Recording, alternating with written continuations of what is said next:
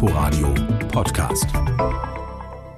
Ich bin nach Berlin gekommen, nicht um eine Vorlesung im Auditorium Maximum zu halten, sondern um den Rudi Dutschke zu besuchen. Aber ich habe ihn gesehen, ich habe über eine Stunde mit ihm diskutiert und ich kann Ihnen sagen, dass er beinahe schon wieder der Alte ist, dass es ihm sehr gut geht. Alte Männer werden wieder jung, wenn die Jugend rebelliert. So wie der Sozialphilosoph Herbert Marcuse, fast 70, im Mai 1968 an der FU in Dahlem. Die Stimmung ist aufgeheizt. Einen Monat zuvor ist der wohl bekannteste Student Rudi Dutschke auf dem Kurfürstendamm angeschossen und schwer verletzt worden. Mein Name ist Harald Asel. Willkommen zu Berlin Schicksalsjahre einer Stadt. Eine Chronik in 30 Folgen vom Mauerbau bis zur Wiedervereinigung.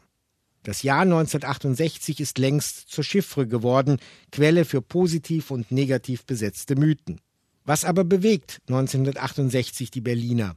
Ein Tag im April und ein Tag im August ändern alles. So viel ist es noch nicht, was wir berichten können. Äh, wir sind vor einer halben Stunde an den Ort des Geschehens gekommen. Im Augenblick ist die Polizei bei der Spurensicherung. Gründonnerstag, nachmittags kurz nach halb fünf, Kurfürstendamm. Der Hilfsarbeiter Josef Bachmann schießt mit drei Kugeln den Studentenführer Rudi Dutschke nieder. Der überlebt, schwer verletzt. Es ist furchtbar anzusehen. Äh, ich muss dieses so persönlich sagen. Es sind die beiden Schuhe von Rudi Dutschke noch auf der Straße. Es sind die Blutflecken zu sehen sorgsam von Kreidestrichen umrahmt, wie es bei den polizeilichen Untersuchungen so zu sein pflegt. Und außerdem liegt das Fahrrad noch genau in der Stellung, äh, in der Rudi Dutschke auf den Bürgersteig dann stürzte, nachdem er von den drei, vier Schüssen getroffen wurde. Es ist jetzt 23.35 Uhr. Die Situation hier in Kreuzberg vor dem Axel Springer Verlagshaus hat sich derart zugespitzt, dass ein Wagenunterstellpark, in dem die kleinen Lieferwagen des Ulstein Verlages stehen, in Brand gesteckt wurde. Für die Demonstranten ist klar, wer wirklich schuld ist an der Tat des 23-jährigen Attentäters. Sie wollen die Auslieferung der Zeitungen des Folgetages verhindern. Die Wasserwerfer wurden eingesetzt und ein Demonstrant versuchte auf einen Wasserwerfer zu klettern. Es gelang ihm sogar, und die Kanone des Wasserwerfers auf die Polizeigruppe zu lenken. Auch jetzt wieder sind die Wasserwerfer im Einsatz in diesem Augenblick, da ich diesen Bericht gebe. Wer das Verbrechen an Dutschke missbraucht und sich zu neuen Gewaltigkeiten hinreißen lässt, muss damit rechnen, dass diesem ungesetzlichen Handeln mit den angemessenen Mitteln begegnet wird. Diese Feststellung ist bedauerlich, ist aber nach Lage der Dinge leider notwendig. Ich appelliere an alle, macht endlich Schluss mit Gewalttätigkeiten in Berlin. Es ist schlimm, wenn einer auf der Straße totgeschossen wird, wenn sie sich gegenseitig so verletzen. Ja, was soll man dazu sagen, nicht wahr? Ich lehne an sich jedes äh, politische Attentat ab, grundsätzlich, ja. Aber wer Sturm sieht, wird auch Sturm ernten, ja. Wir stehen vor der Frage, ob wir überhaupt diskutieren wollen. Ja, wo ist worüber? Es nein, zunächst ob überhaupt. Es sind einige, die wollen jetzt eine Aktion unternehmen, sie wollen demonstrieren, andere wollen. Gut. Es soll also diskutiert werden. Wenn diskutiert werden soll, dann muss vor dem Thema klar sein, dass jeder, der zur Diskussion redet, ausreden kann, weil dazwischenreden. Helmut Gollwitzer ist Theologieprofessor an der FU und einer, dem die Studenten vertrauen. Nicht zuletzt, weil er in der Zeit des Nationalsozialismus im Schweizer Exil lebte. Auch Richard Löwenthal kam nach dem Krieg aus dem Exil zurück. Der Sozialdemokrat lehrt am Otto-Suhr-Institut Politikwissenschaft und ist harten verbalen Attacken ausgesetzt. Etwa bei der Institutsbesetzung im Mai. Das offizielle Motiv ist der Vorwurf, das Otto-Suhr-Institut hätte seine Lehre der politischen Wissenschaft den Herrschenden hilflos ausgeliefert und sei der Diskussion kritischer Fragen ausgewichen. Und ein anderes, nicht zugegebenes, ist der Versuch, die Diskussion mit Professoren, die den Extremisten in der Sache entgegengetreten sind durch das Hinausgraulen dieser Professoren und die Anklageerhebung geben sie im Stil der chinesischen Kulturrevolution zu ersetzen. Wir müssen um Frieden und Verständigung ringen. Nicht nur nach außen, sondern auch nach innen. Das können wir nur, wenn wir eigene Unzulänglichkeiten eingestehen und bereit sind, uns selbst in Frage zu stellen. Reißen wir die Fenster auf, um frische Luft hereinzulassen, aber die Fensterscheiben können heil bleiben. Die politische Auseinandersetzung erreicht auch die großen Kulturfestivals.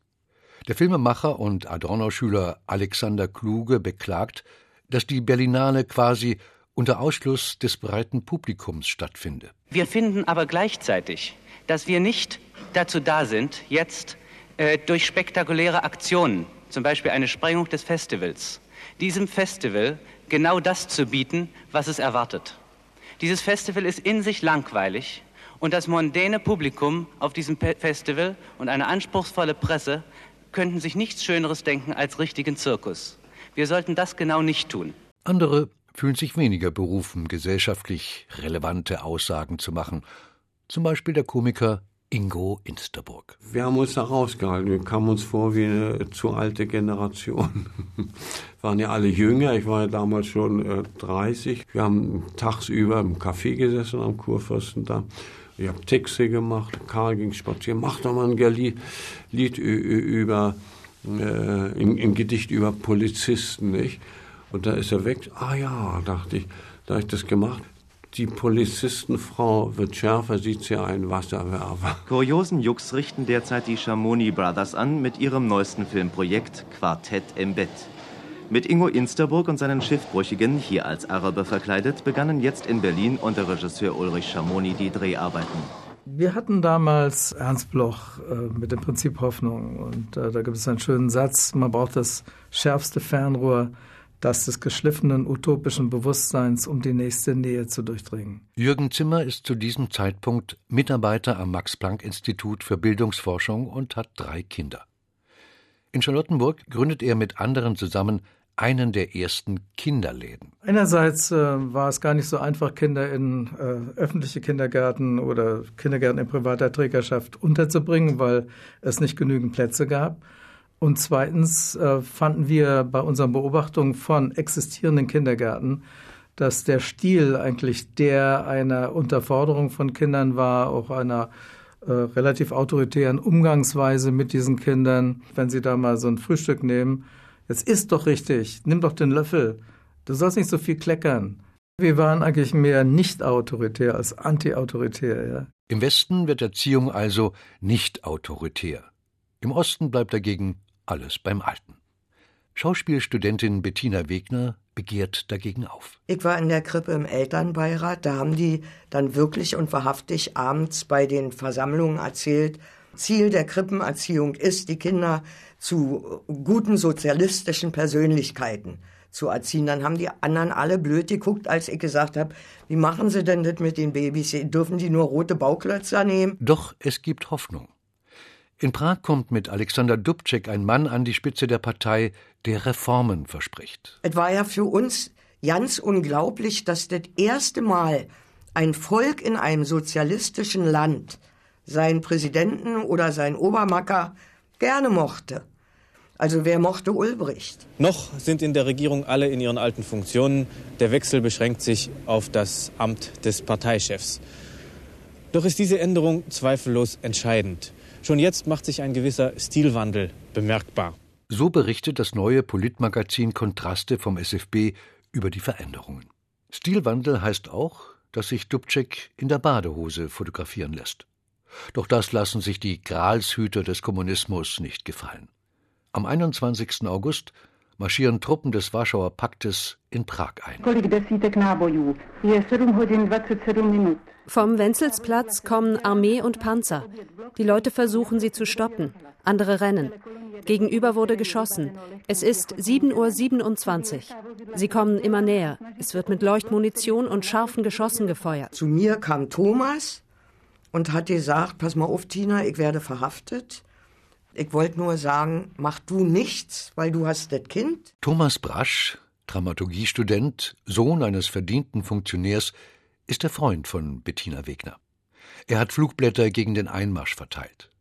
Nach seiner Verhaftung macht sie damit weiter und wird unter dem gleichen Vorwurf staatsfeindliche Hetze festgenommen. Und ich habe neu stillt.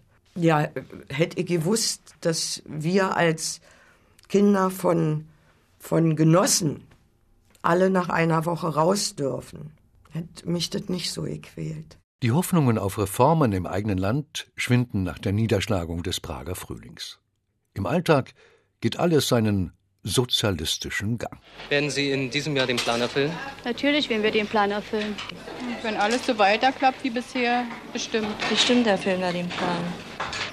Amtssitz des Staatsrates der DDR, hervorragende Repräsentanten unserer sozialistischen Sportbewegung, die bei den 19. Olympischen Sommerspielen in Mexiko zum Ruhm und zur Ehre der DDR hervorragende Leistungen vollbrachten, empfangen bewegt und herzlich den ersten Sekretär des ZK der SED und Vorsitzenden des Staatsrates Walter Ulbricht, den Freund der Jugend, den Förderer des Sports. Am Anfang haben wir uns gewundert, dass wir unsere Modelle immer zertrümmert zurückbekamen. Dorothea Tschechner ist Architektin und an den Plänen für die Umgestaltung der Ostberliner Stadtmitte beteiligt. Also das war dann so, dass Ulbricht sich bei seinem übrigen Konsortium beklagt hat, dass man die Häuser nicht abbrechen kann und man selber bauen kann. Da kam das Kind bei den großen, eingebildeten, arroganten politischen Führern raus, sie wollten selber bauen.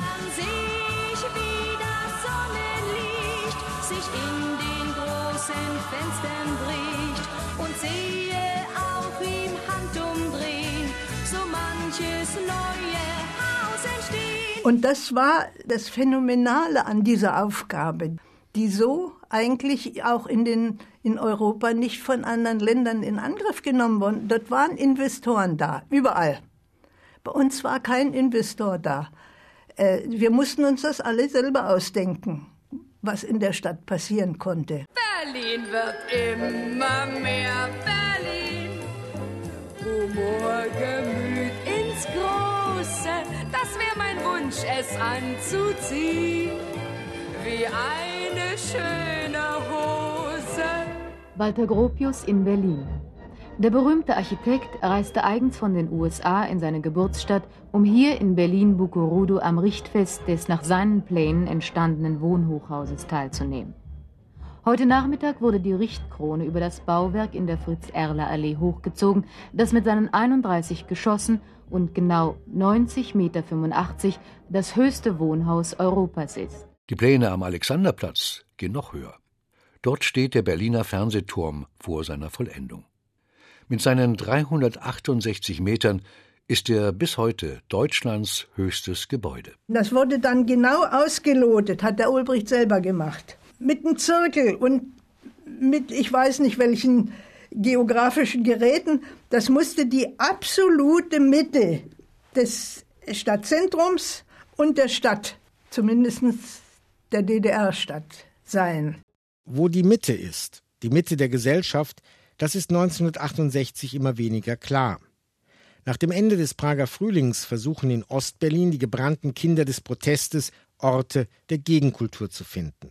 Im Westen sieht es nach Radikalisierung aus.